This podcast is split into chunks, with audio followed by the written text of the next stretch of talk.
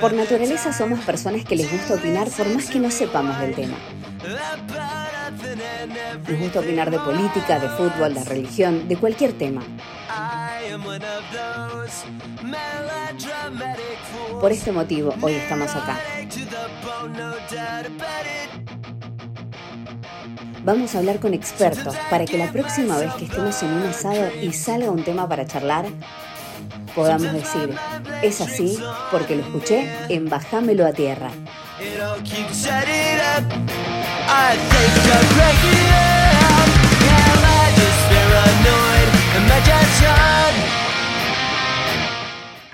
Buenos días, buenas tardes, buenas noches. Sean bienvenidos como siempre a este espacio que denominamos Bajámelo a Tierra. Hoy tenemos de nuevo a nuestra querida psicóloga eh, Belén Nieves. Belu, muchas gracias por venir nuevamente. y hoy tenemos un tema bastante interesante que vamos a tocar, algo que hemos padecido creo que todos, algunos más que otros, que es ansiedad. Exactamente. Belu, vamos a arrancar con lo primero que es la definición.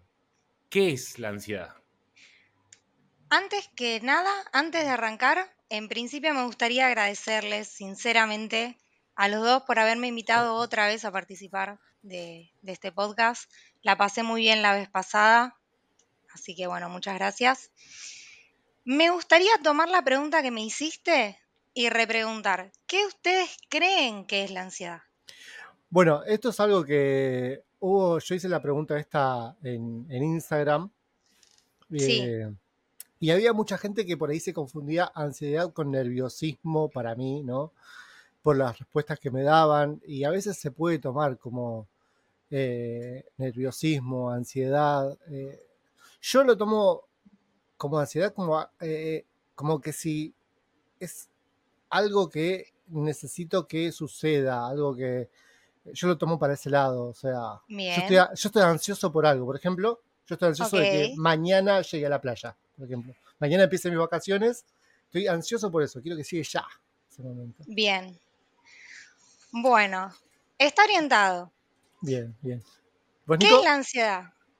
Eh, ¿A vos, y Nico? para mí es eh, como un exceso de, de- de futuro, como que estás pensando en qué pasará y tal vez como que tenés muchas salidas para disparar y no sabes por cuál y te quedás pensando si voy por allá, por acá, por ahí. Yo lo veo así. Bien. Le voy a decir qué es la ansiedad para que lo bajemos un poco a tierra. ¿Sí? Dale. Muy bien. La ansiedad es una emoción, como cualquier otra, para empezar. ¿Sí? Sí. ¿Por qué hago la aclaración? Porque suele interpretarse que es malo tener ansiedad. ¿Sí? Y en realidad la ansiedad es algo que experimentamos todos.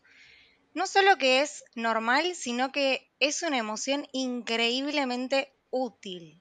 ¿Sí? ¿Por qué? Porque lo que genera la ansiedad en nuestro cuerpo es, de alguna manera, prepararnos, ¿sí? Ante situaciones que nosotros percibimos o interpretamos como potencialmente amenazantes, ¿sí? Percibimos que pueden haber, por ejemplo, consecuencias negativas o que necesitamos preparar, prepararnos por, y empieza una cascada, ¿sí? De síntomas en el pensamiento, en el cuerpo y en la conducta que se activan frente a esta percepción de algo que me dice a mí, bueno, esto es amenazante. ¿Sí? Eso es la ansiedad. ¿Por qué digo que es útil? Si yo voy caminando por el medio de la selva y escucho que una rama grande se quiebra y yo estoy sola, y yo pienso, acá hay un animal bastante grande, ¿sí? Voy a reaccionar, ¿sí? Yo puedo pensar, me van a atacar, por ejemplo, voy a reaccionar. Voy a empezar con síntomas de taquicardia. Voy a empezar con síntomas de palpitaciones, mi cuerpo se va a activar, voy a hiperventilar, ¿no? Voy a empezar con una serie de reacciones eh, físicas, fisiológicas y también cognitivas, ¿no? Porque esto que, que decías, Nico, de tener muchas posibilidades, voy a pensar más rápido, ¿no? ¿Qué hago? Peleo, huyo, me voy por acá, me voy por allá, vuelvo por donde vine, corro para adelante, ¿no? Se abre un mundo de posibilidades en base a mi interpretación de ese sonido que yo escuché es una amenaza en este contexto, en esta situación. ¿sí? Ahora bien, ¿qué sucede si yo reacciono exactamente igual caminando por el parque cuando veo un caniche en los brazos de un dueño, con correa y con el caniche así en la mano? ¿Qué pasa? Tenés alguna fobia a los caniches, me imagino, no sé, algo raro pasa. Podría ser, ¿no? Pero ahí estaríamos hablando de una ansiedad desadaptativa. Es una ansiedad en la cual hay una intensidad en mis respuestas que no condice con la situación. En, en, ese sentido, yo estaría valorando esa situación, lo estaría interpretando con una amenaza, con una potencial amenaza para mi seguridad, por ejemplo, que no lo tiene realmente. Pero mi cuerpo reacciona como tal, yo pienso como tal y puedo actuar conductualmente como tal. Por ejemplo, huyendo. ¿Sí? Por eso les hacía la aclaración. Ansiedad, normal. Ahora bien, el tema es si es adaptativa o no, si se condice o no con la situación real. ¿Sí? Em, sí. O sea, a ver si, hay algo que, también me lleva a esto, ¿no? Una situación que puede llegar a ser traumática, que me generó ansiedad. Si yo vivo algo similar, vamos a suponer que una vez yo sentí eso en un bosque, que había un hombre lobo y mi cuerpo empezó a reaccionar así. Me, pasó lo, me, pasó lo, mismo en el parque, pero era un caniche. Sí. Y más o menos el, el entorno era todo similar mi cuerpo pudo percibir, lo pudo percibir de manera ansiosa, pudo sentirse ansioso, por más de que sabía de que no era la misma situación, por el trauma que me generó esa vez. Sí, en lo que tiene que ver con los síntomas cognitivos, y me refiero a los síntomas que se manifiestan en, los pensamientos, eso que vos decías de recién en el, ejemplo. Estos pensamientos que se, activan en muchas ocasiones son irracionales, si va, a haber un hombre lobo. Bueno, sabemos que no va a haber un hombre lobo, ¿no? Pero yo reacciono como que efectivamente va a haber un hombre lobo dando vueltas por ahí. Y en lo que tiene que ver con la adquisición, que creo que venía por ese lado tu pregunta, ¿no? De yo tuve una experiencia y luego ante situaciones que contemplo como similares, mi cuerpo vuelve a reaccionar de la misma manera. Va por ahí. ¿Por qué? Porque justamente nosotros estamos preparados para ir eh, sumando a, nuestra, a, nuestro repertorio conductas, aprendizajes, ¿sí? De alguna manera, si bien uno lo puede contemplar como desadaptativo, a vos en el momento te sirvió, por ejemplo, huir de esa situación. Claro. Por ejemplo, saliste de la situación y sentiste un alivio impresionante en el cuerpo paraste de pensar y dijiste, perfecto, hice lo que yo necesitaba en el momento porque me fui y ahora me siento súper bien. ¿No? Sí. ¿Qué sucede? Se va, puede que se dé una asociación ahí entre estímulos y respuestas, ¿sí? Esta sensación de alivio que yo tuve fue porque huí de la ansiedad, huí de todas esas reacciones, ¿sí?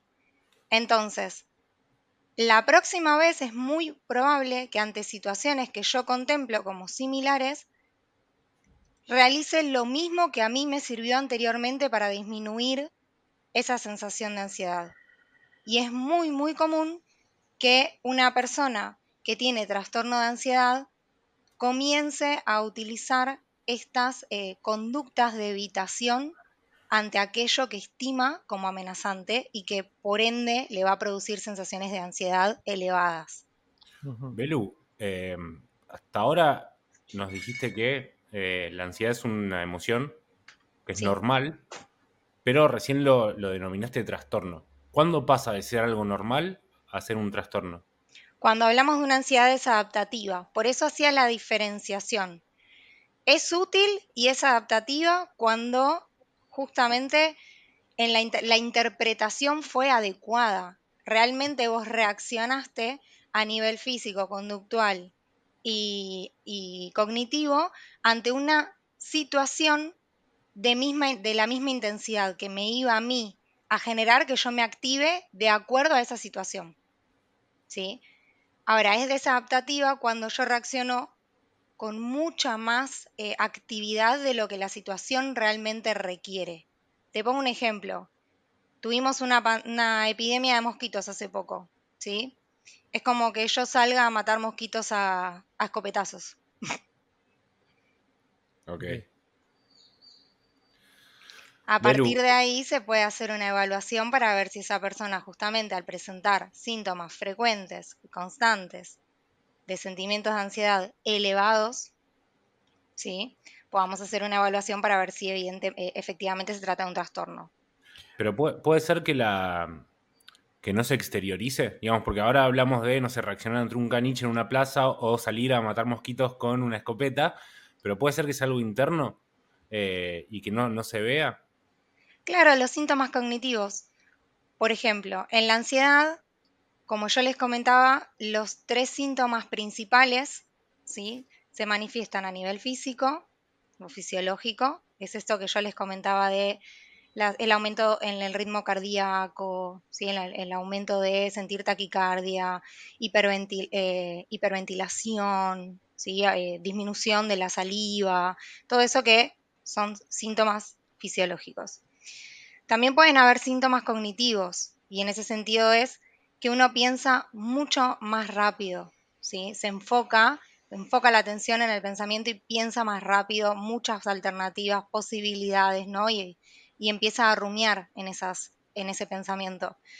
Y se podría manifestar sin los otros dos también, por ejemplo, en las conductas de evitación, porque si yo nunca me acerco al estímulo que considero como que a mí me va a generar todos esos síntomas, si siempre los evito, nunca estoy sintiendo ni síntomas cognitivos del pensamiento, ni síntomas fisiológicos, porque me adelanto y lo evito.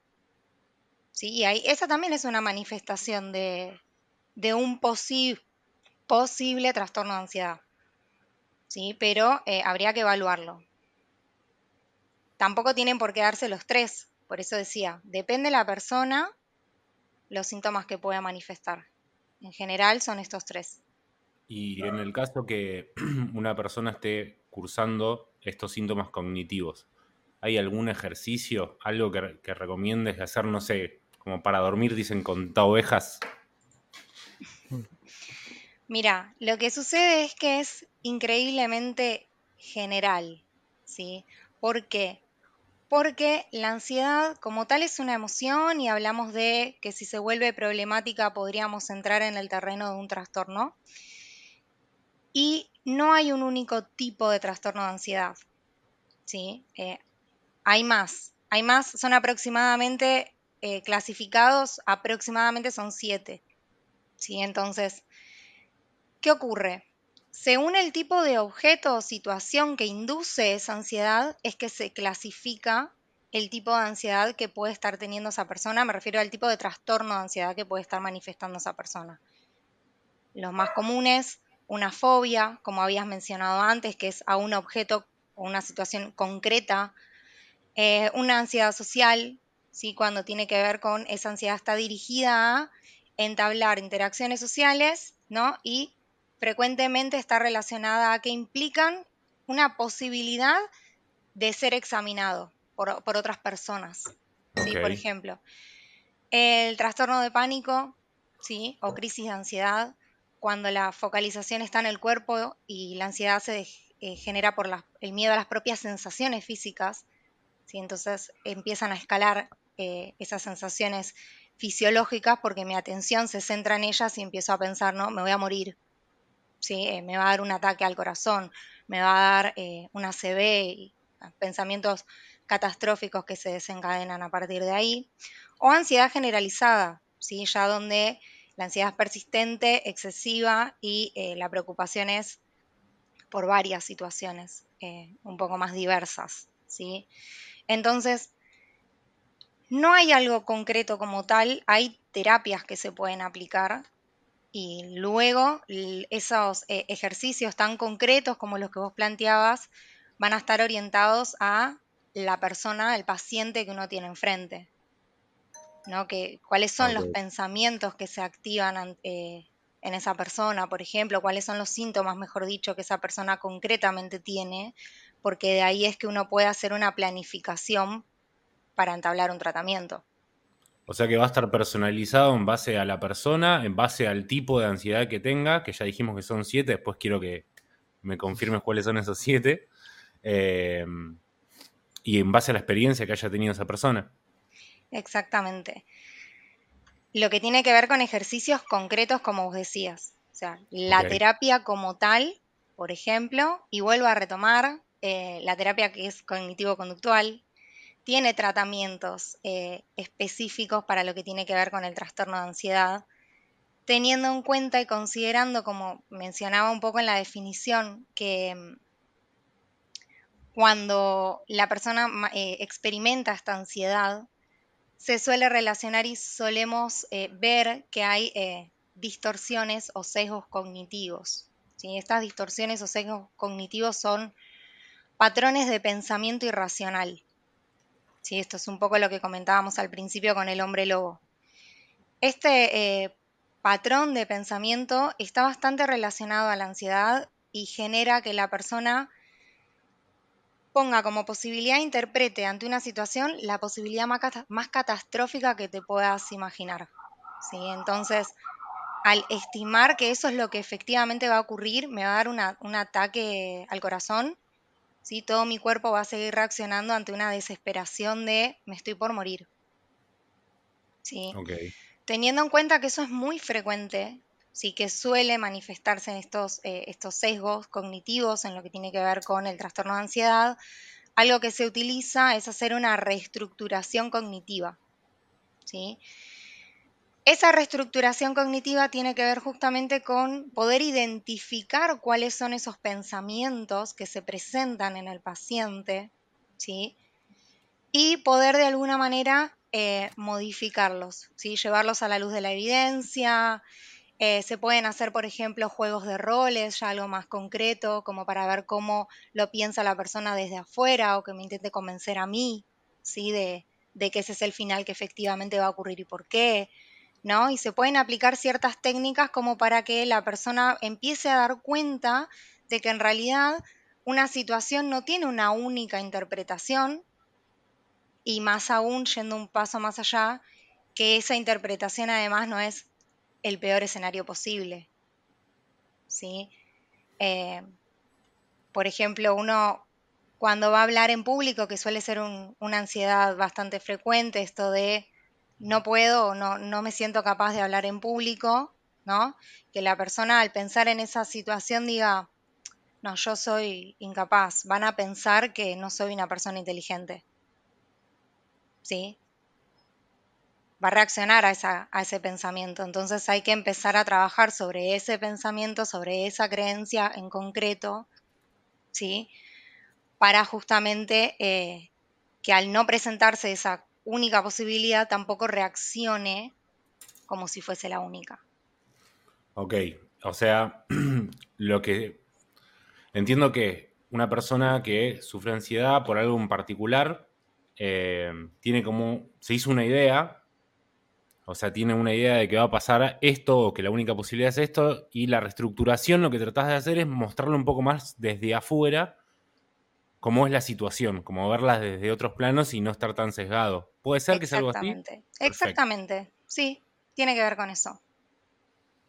Eh, cuando recién comenzábamos eh, el podcast, te decía que mucha gente por ahí lo, lo confundía con nerviosismo. ¿Hay diferencia entre los nervios y la ansiedad? ¿Es lo mismo? Bien, en realidad la mayor diferencia y creo que donde más hay que focalizar es en, lo que tiene que ver en el miedo quizás y la ansiedad, porque el nerviosismo como tal es otro tipo de manifestación y acá por eso en cuanto a, terminología a mí me gusta mucho preguntar qué, comprende la otra persona como el, término que, está, que está indicando, ¿no? Eh, ansiedad ya lo definimos, ¿sí? Tiene que ver con esta anticipación a una potencial amenaza. Ahora, el miedo es bastante similar, ¿sí? E, el miedo es una emoción distinta que se solapa bastante con la ansiedad y a veces es difícil de discriminar una de otras, pero que, por ejemplo, em, es una reacción directa a un peligro real inmediato. por ejemplo. Ahora bien, ¿qué pasa con el estrés? Que esto es algo que se suele confundir bastante, estrés y ansiedad, ¿no? Cuando te estoy manifestando uno y cuando el otro. ¿Por qué? El estrés, ¿sí? El, término estrés, lo que tiene que ver con el estrés, se relaciona con una, eh, un incremento en todos los recursos de afrontamiento que yo tengo ante una demanda de la situación que me exige a mí un poco más, ¿sí? Que yo me active un poco más de lo que habitualmente yo estoy activa para enfrentar una situación en concreto. Por ejemplo, una persona va a ingresar a un trabajo nuevo, ¿sí? En ese trabajo nuevo va a tener que aprender un montón de cosas, se va a tener que insertar en una cultura organizacional, va a conocer gente nueva, va a aprender un montón de información y yo para eso tengo que estar más activa. ¿sí? Entonces le voy a exigir a mi cuerpo que esté activo por un periodo de tiempo para que yo pueda afrontar toda esa situación en específico. ¿Sí? Una vez que ese lapso de tiempo finaliza, que yo ya me siento más capaz, ya tengo más recursos, ya no necesito estar sobreactiva, unos niveles más de activación para enfrentar esa, esa situación, me voy a relajar. ¿sí? sí podría ocurrir que ante un estrés continuo y sostenido e intenso se puedan generar lo que llamamos un trastorno de ansiedad. ¿sí? Porque de alguna manera el cuerpo aprende ¿sí? a estar permanentemente activo y terminamos ya ahí sí en una posibilidad de un, eh, de un trastorno de ansiedad. Pero vienen un poco de la mano, la ansiedad, el estrés y el nerviosismo. Sí, van de la mano. Lo que tiene que ver son esas pequeñas diferencias. Por eso también se las confunde bastante. Vos decías que la ansiedad tenía, se, expresaba de forma eh, más que nada con palpitaciones, habías dicho eh, otras dos cosas más. Pero por ahí a algunas personas eh, el estrés también se les, se les dispara de forma física, o sea, por lo que tengo entendido, no sé si será así, por ahí les puede llegar a salir ronchas o se les nota en las partes del cuerpo, de, alguna, se expresa de alguna otra manera. ¿Puede ser esa también la diferencia? El estrés se puede volver crónico. ¿sí? Cuando una persona supera permanentemente los recursos naturales y está a un nivel más, ¿sí? en un nivel más de activación para poder afrontar las situaciones de la vida diaria, ¿sí? eso se puede volver crónico y podría pasar al terreno justamente de lo que tiene que ver con un trastorno de ansiedad. Pero sí, eso es posible. Pensá que tu cuerpo estaría dando un 30 40% más permanentemente, sin parar. Claro, claro. Y de alguna manera lo tengo que manifestar y el cuerpo tiene un, tiene un, tiene un alto, tiene un, límite. Claro. La ansiedad se sectoriza de alguna manera. ¿sí? Porque es, es fobia a un objeto en concreto. Yo tengo fobia a situaciones sociales, entonces las evito. Yo puedo tener fobia a subirme a un transporte público, entonces no lo tomo. Digo, es en momentos de mi día, por ejemplo personas que sufren crisis de ansiedad eh, eh, en varios momentos del día. Eh, el estrés, de alguna manera, yo activé mis recursos para afrontar esa situación y va a ser por un periodo de tiempo. algo que pasó yo, yo hice una, encuesta a través de Instagram y la mayoría de la gente era como que si estaban muy con el tema del trabajo. El trabajo causa mucha, mucha ansiedad. era el, tema que más se tocaba siempre. O sea, pregunté en qué situaciones tenían ansiedad y siempre era trabajo. No poder cumplir con las metas en trabajo, eh, no, no poder llegar a horario al trabajo, todas cosas que tenían, estaban relacionadas con el trabajo. La solución es no trabajar entonces, para, Básicamente. En realidad estarías perpetuando el problema, porque si no trabajas evitas el trabajo, y si evitas el trabajo nunca te expones a sentir la ansiedad y aprender a manejarla. Ajá. Entonces, eh, estarías cayendo en el círculo vicioso de la ansiedad.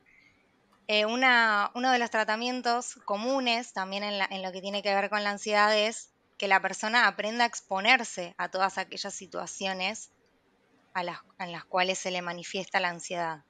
Entonces, no hay que evitar. ¿sí? Si una persona está evitando, hay que prestar atención justamente a cuál es esa evitación como para poder empezar a dilucidar, bueno, a qué evita exactamente y cómo podemos hacer que gradualmente y a poco empiece a acercarse a aquello que, eh, sobre aquello que está evitando. Em, pero lo que tiene que ver con, el trabajo puntualmente, a ver, sí, muchos eh, factores sociales y ambientales sí, desempeñan un papel muy significativo en lo que tiene que ver con el, con el desarrollo eh, de una intensidad de ansiedad elevado. ¿sí? Habría que ver, y tiene que ver también con la cultura y las expectativas sociales respecto a qué es tener éxito laboralmente, ¿no? No fallar nunca, eh, ser de excelencia, rendir siempre al máximo y, para esas personas, sí, porque siempre digo, depende de la persona, pero aquellas que se vinculan la ansiedad con el trabajo, eh, puntualmente con las tareas y demás, eh, ¿qué sucede si una tarea no la desarrolla perfectamente? ¿Sí? ¿Cuáles son esas ideas o preconceptos que tiene sobre su éxito en el traspaso por, esa empresa, cuáles son las presiones que también tiene alrededor, ¿no? Porque tal vez e, es un caso de alguna exigencia que viene por parte del entorno en el trabajo, ¿no? De, de una expectativa de que uno tiene que rendir siempre al máximo, que tal vez no es propia, sino de un superior. Hay que hacer una evaluación como exhaustiva para poder determinar por qué en el trabajo, pero sí, se puede manifestar en muchos ámbitos, en muchos algunos más comunes que otros. Eh, todos trabajamos, no sé si todos vamos a la selva. eh, Belu, ¿hay alguna diferencia entre cómo se aborda el tema de ansiedad en, de acuerdo al, rango etario, o sea, niños, adolescentes y adultos? A ver, em, la realidad es que estás tratando con tres tipos de, de edades muy diferentes, con pensamientos muy diferentes y posiblemente con manifestaciones distintas también y en áreas de manifestación también. Un niño posiblemente pueda experimentar ansiedad en la escuela, ¿no? Entonces va a estar orientado a ver, eh, por ejemplo, cuáles son las exigencias en la casa respecto a el rendimiento escolar y demás pero se puede abordar de la misma manera si es un niño, lo que tiene es que las técnicas son diferentes, se puede hacer a, través del dibujo, a través del juego, ¿no? a través de la expresión eh, corporal respecto a qué es lo que le sucede y dependiendo, por supuesto, del rango de edad en un niño. ¿Sí? Si ya es más factible poder establecer una comunicación más simple, utilizar metáforas para poder enseñarle qué es la ansiedad, qué es una emoción normal, ¿no? Y poder bajarlo a conceptos que ese niño pueda comprender o ponerlo en cuerpo, ¿sí? Ahora, si es una persona adulta, la realidad es que la terapia está abocada ¿sí? a, eh, como les dije, la reestructuración cognitiva, estas técnicas de exposición, técnicas de relajación. Así que sí sería el enfoque más que nada por esa diferencia eh, en edad. Ahora, la, ansiedad como tal es la misma para todos. ¿sí? No las disparan diferentes situaciones, pero es, lo mismo. Pero entiendo, creo yo, es más normal en adultos, ¿no? Que en adolescentes o en niños. Es más normal en adultos que en niños, ¿sí? Eh, la ansiedad. E, es, no es habitual que un niño tenga ansiedad, pero siempre hay que evaluar las condiciones particulares de, ese niño. Por eso, a ver, digo, si eh, uno llega a un paciente, un niño, los padres están divorciando y demás, y está viviendo una situación familiar compleja, posiblemente pueda, ¿sí? Puede que no, puede que sí, pero haciendo esa evaluación un poco más exhaustiva se podría generar. Ahora, la realidad es que es mucho más común en adultos. Pero lo que quería decir es que no es inexistente en niños. ¿Y, hay algún rango de edades también que sea más, más habitual o también es lo mismo tener 50, 60 o tener 20, 30? Es lo mismo. Ok. Solo sabemos que es más normal en el colegio y en el trabajo, así que hay que estudiar, no hay que trabajar y se terminó. No, no, no. Y así hay que la ansiedad. Claro, hay que, hay que trabajar y hay que estudiar. Em, hablamos de, la reestructuración em, y también recién nombraste lo que es técnicas de relajación. ¿Tenés alguna técnica que, se pueda aplicar por ejemplo, no sé, si mañana tuviese que dar un discurso en el trabajo por una, algo nuevo que, armé, alguna técnica que recomiendes, que sea sencilla también de aplicar. Te maté. Pasa algo. No, no. Eh, hay una técnica que se llama técnica de respiración abdominal. Lo que sucede es lo siguiente. Uno la puede aplicar. La realidad es que tiene que ser, eh, primero tiene que haber un contexto de una terapia para que se, se enseñe a aplicarla correctamente. Eso no se puede resumir ni en 10, 15, 20 minutos. Si eso lleva unas sesiones con la persona para asegurarse de que lo esté aplicando correctamente. Y además, en paralelo, hay que hacer un trabajo completo en la terapia. ¿Sí? Hay, que, hay que abordar diferentes francos, inclusive también la psicoeducación, ¿sí? enseñarle al paciente qué es la ansiedad, verbalizarlo, ponerlo en palabras y darle información concreta respecto a qué es lo que le está ocurriendo. Todo eso se realiza en conjunto, en paralelo con la persona. Entonces, ¿hay técnicas? Sí, hay videos. Uno puede entrar a YouTube y hay videos de técnicas de respiración efectivas. ¿sí? Pero lo que ocurre es que la técnica de, relajación por sí sola, sin el resto, sí puede que no termine generando el efecto que esperamos. Entonces, siempre tiene que ser acompañado también de un profesional que los pueda inducir y les pueda mostrar cómo realizarla, en qué momentos realizarlas también. Si una persona se va a preparar para hablar mañana y realmente tiene un trastorno de ansiedad, ¿sí? Eh, sugiero que lo empiece a trabajar de a poco y no que el día anterior vea eh, o, adopte una técnica de respiración creyendo que eso va a solucionar el inconveniente. Ok. O sea, paso uno es conseguir ayuda de un profesional y también recomendás terapia cognitivo-conductual. Recomiendo la terapia cognitivo-conductual. Creo que eh, esto es algo que mencioné en el podcast anterior. Es un tipo de, terapia que junta una diversidad de técnicas que fueron ¿sí? Eh, demostradas, que tienen evidencia científica y que demuestran eficacia. ¿sí? Son eficaces para este tipo de eh, trastornos. Así que recomiendo eh, fehacientemente que la consulta se haga con un psicólogo especializado en terapia cognitivo-conductual.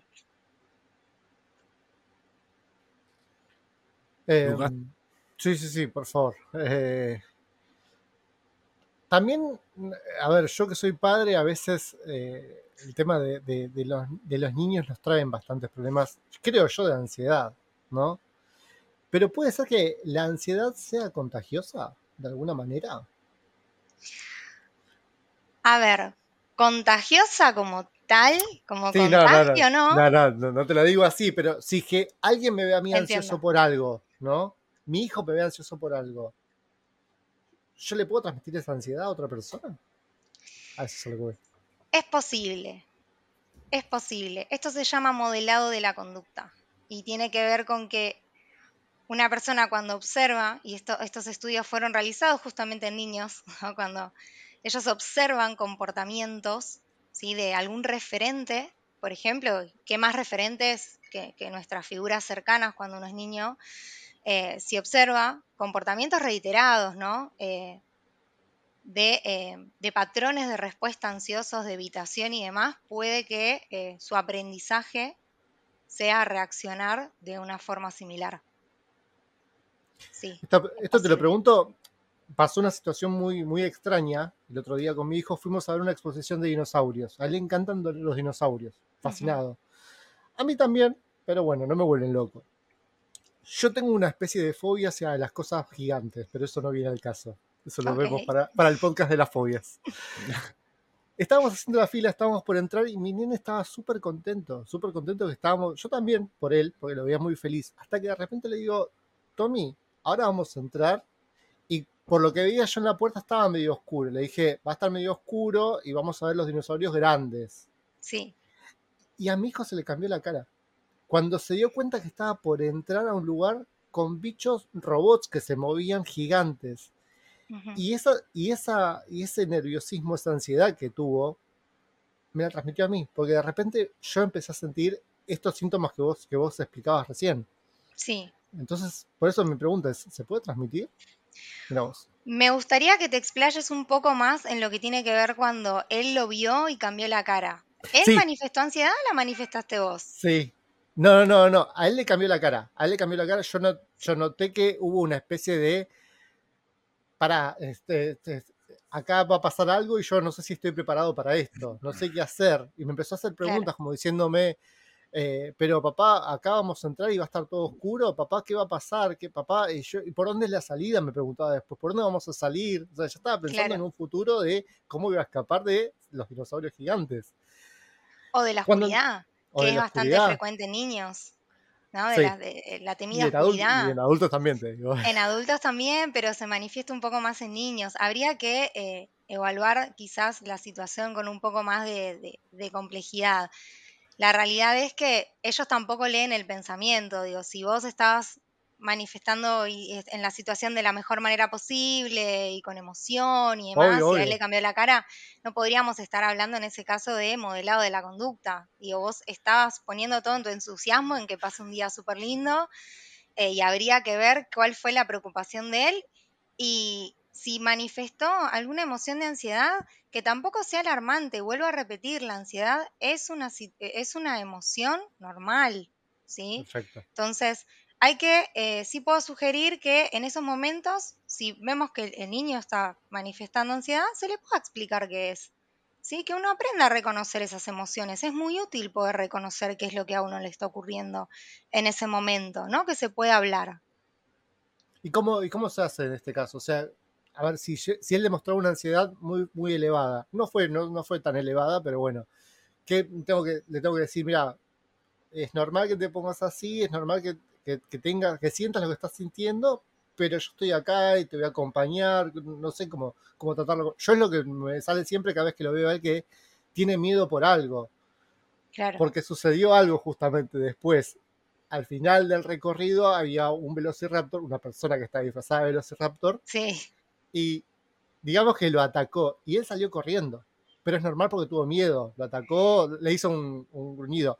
Yo me acerqué a él y le dije, Tommy, estoy acá tranquilo, no pasa nada, lo, calmé, pero... Pero es totalmente normal. Sí, es normal. Que, además, en las dimensiones, uno tiene cierta altura y ya lo ve grande, una persona disfrazada y un niño lo ve como una persona, ¿no? Eh, un monstruo gigante que le hace un rugido, te toma de sorpresa, te activa, te da un poco de miedo, digo, todo eso me estás relatando una situación que considero eh, una situación normal. Lo que sí sugiero, y es eh, esto que vos me decías, bueno, ¿qué puedo hacer yo? ¿Qué puede hacer uno si eh, no quiere transmitir esas sensaciones de ansiedad a sus hijos, no quieren que reaccionen de la misma forma que uno? Es educarse, ¿sí? Es educarse, es buscar información. Eh, hay mucha información certera respecto de la ansiedad que uno puede que puede leer libremente, eh, hay libros, hay recortes, hay guías prácticas muy cortitas que dan un panorama completo de lo que tiene que ver con la ansiedad, estos síntomas normales, como para que uno pueda transmitírselo ¿sí? Eh, a sus hijos, a sus personas cercanas, y que también apoyen, si es una persona adulta, ¿no? que va, va a poder tomar noción de, sentar, de sentarse y leerlo, a leer un poco más de qué se trata eso, ¿no? Y quitarle un poco el peso de la incertidumbre. ¿Algo que recomiendes para leer, Belu? A ver, así a, ciencia cierta no, puedo buscar bibliografía de psicoeducación y pasártela posterior para que la puedas endosar. Si alguna guía cortita eh, que haya estado escrito por alguien justamente que, que, sea validado y que haya escrito esa guía en alguna organización o institución. Te lo paso y lo podés endosar para quien quiera leerlo pueda tener información justamente de una fuente confiable.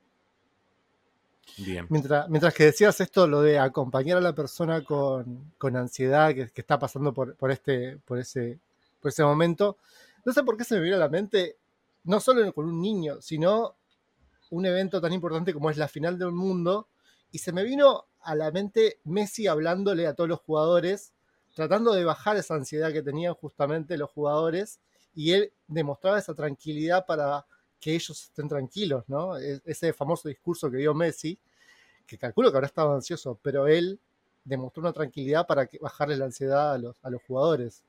Eh, Habría que ver si estaba manifestando ansiedad o no. Si él no percibió la situación con mayor amenaza y lo estaba viviendo con genuina alegría. Habría que ver. ¿No? Porque puede que, se esté manifestando una euforia alrededor, pero no ansiedad como tal. Pero yo calculo que una persona, te digo Messi por decirte Messi, pero cualquier persona que se dedique a hablar, ¿no? que a dar charlas, tiene que demostrar justamente que tiene que, tiene que conocer todo este tema de cómo manejar la ansiedad, ¿no? Obviamente. Una persona que se dedica a dar charlas está expuesta constantemente a dar charlas. ¿Sí? Entonces, no significa que en algún momento, por alguna situación, vos te dediques a dar charlas, disfrutes dar charlas y te pase algo que empiece a generar que ya no lo disfrutes tanto y que empieces a manifestar ansiedad. ¿Sí? Eso, mm. eso también puede ocurrir. Pero en términos generales, esa persona no experimenta esas sensaciones dando una charla, puede que la super disfrute. Lo, que este, lo que a uno le da miedo o ansiedad no es exactamente igual para otra persona. ¿sí? Ah, tampoco uno tiene que asumir que cierta situación nos da miedo a todos, por igual. Por ahí fueron las primeras charlas que sí tuvo ansiedad, pero después ya lo tomó como algo normal.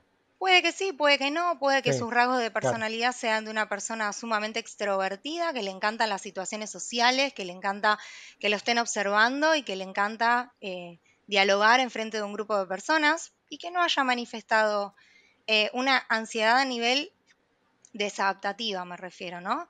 Digo, también se puede tomar la ansiedad para algo positivo. Me voy a activar ante esa situación que yo considero que va a ser demandante, ¿sí? que interpreto que va a demandar más de mí em, y me activo y utilizo la ansiedad como algo positivo, como un canalizador positivo. Si yo tengo un examen pronto, sí que esto también es bastante frecuente en el ámbito de la facultad. Si uno tiene un examen pronto y valora las posibles consecuencias, por ejemplo, de que le vaya mal en el examen, se van a activar ciertas conductas, sensaciones y demás eh, nos van a activar y van a generar y lo podemos aprovechar para sentarnos a estudiar, estar más concentrados, pensar un poco más rápido y eso hace que eh, hilemos ideas y conceptos en el momento del estudio y estemos más activos y despiertos, especialmente el día anterior, ¿no? que uno tal vez se quede ahí eh, un poco hasta más tarde repasando y estudiando y demás y esté más preparado. Ahora, si yo de, de esa misma situación considero, yo voy a desaprobar, yo voy a desaprobar y no solo voy a desaprobar. Cuando desapruebe, que es un hecho, cuando yo desapruebe, eso me va a demostrar a mí y a toda mi gente cercana que yo no sirvo para la facultad. Qué amenazante, ¿no? Qué catastrófico, qué terrible. Mi cuerpo va a reaccionar a eso. El miedo va a ser mayor, la ansiedad va a ser mayor ante esa situación. Claro. Eh, no, yo creo que no tengo nada más. más que estoy reviviendo todos los momentos de ansiedad que creo yo que fueron ansiedad. Pero me estoy recordando y me dan ganas de preguntarte sobre esas cosas. Porque, a ver, uno puede vivir algo muchas veces y sentir esa ansiedad, como puede ser en un examen. Yo no me llamo Mago Punky de casualidad, yo era mago o soy mago. Y en cada show de magia antes sentía esa cosa de qué pasa si me equivoco en esto, qué pasa si es que... Y me vuelvo a subir, por más que me haya subido 20.000 veces a un escenario, esa, esa ansiedad existe y va a existir, me parece, porque es como, como vos me decís, es plantear diferentes escenarios, que por más que yo ya los recontra reviví, porque yo ya, por ahí alguna vez me cayó una moneda y ya sé cómo pasar, de, nada más me tengo que levantar y agacharla. Pero no importa, ese, si pasa, bueno, pasa. Y, la ansiedad va a seguir estando. En esos es que no, no, no hay vida sin ansiedad. Sí. La ansiedad va a estar siempre. Es una emoción, va a estar presente. ¿sí? El hecho, la importancia es que a pesar de la ansiedad la puedes usar para activarte en el momento, para estar más atento a la situación, ¿no? Para estar ahí más comprometido, más atento en, en la dinámica de la situación que vos estás planteando y lo haces. ¿Sí? Lo sentís, te prepara, estás más activo, estás ahí, estás en ese momento presente y lo haces. Sí. Con la ansiedad, con la emoción presente. Y te pregunto, al rato, ¿cómo te sentís? No, son los primeros buenas noches, ¿cómo están todos? Y ya está, listo, ya está. Ya es esa pasó, pequeña es, anticipación. es, es- ¿sí? eso, Es- es ese momento. Una vez que digo buenas noches, ¿cómo están todos? Yo soy el mago Punky y ya está, listo. Y bueno, es de eso hablamos cuando decimos que la ansiedad va a estar, pero hay que saber y aprender a controlarla. ¿Sí? Bueno, dicen Eh. los músicos que si no sentís ese nerviosismo, esa ansiedad antes de salir a tocar, que ya no lo hagas más porque no. Sí, No es lo tuyo. Bueno, el cantante de Metallica, James Hetfield, dice que sigue sintiendo esa, ese nerviosismo, esa ansiedad antes de cada show. Y estamos hablando de una, una banda de Metallica que tiene años, Años. sí. shows y han llenado estadios gigantes y el tipo sigue sintiendo esa ansiedad. Y dice que es lo mejor que tiene en cada show, que es lo que más le gusta, sentir esa ansiedad. Y, y, y, y sí, porque te prepara, porque es Sí. útil. El, el- el que aprende a, a- a- sentir esa sensación de ansiedad y a utilizarla y a canalizarla de manera correcta es un potenciador eh, fuerte, es un potenciador que es, es positivo. Y me imagino que al rato se le debe de ir ese- ese- esa primera sensación anticipatoria y ya está ahí, lo está disfrutando y está cantando y está viviendo el momento. Claro. ¿no? Pero, pero sí, es útil, es útil, hay que saber identificarla y controlarla y no volverla catastrófica, que no, No. nada va a pasar, es normal. Nico, tu pregunta. No, no. No sé si me quedan más preguntas. La verdad me parece que fue súper claro. Eh, sí, me- lo que me llevo más que nada es esto de usar la ansiedad como algo positivo. En mi cabeza siempre fue como algo negativo. Soy una persona sumamente ansiosa, Belú, me conoces. Eh, Lucas también. Eh, así que me, me llevo eso, me llevo el, el intentar usar mi ansiedad para, para algo positivo. Eh, me parece que está bueno el mensaje. Así que nada, muchas gracias, Belú. Belu, A muchísimas ustedes. gracias, muchísimas gracias. La verdad, es un placer que, tenerte de vuelta. Si te tuvimos acá nuevamente es porque el primero fue un éxito, este también va a ser un éxito, creo yo, porque la gente es un tema muy, muy, muy, muy, muy hablado, el tema de la ansiedad, creo yo. Más en los tiempos que estamos viviendo ahora en Argentina. Eh, Totalmente. el tema trabajo y economía es lo que más se toca a la hora de la ansiedad, creo yo, acá. Y bueno, está bueno que nos bajes a tierra todos estos conceptos, Belu. Muchísimas gracias y esperemos tenerte de vuelta pronto acá. Muchas gracias a ustedes. Me, me alegra poder desde mi lugar bajar a tierra este concepto porque, como bien decís, es un tema que es muy frecuente, está en boca de muchos, pero del cual se conoce poco.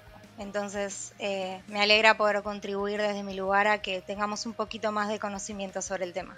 Y los invito a, a leer. Muy bien, muchas gracias, Belu. Muchas, Muchas gracias. gracias a ustedes.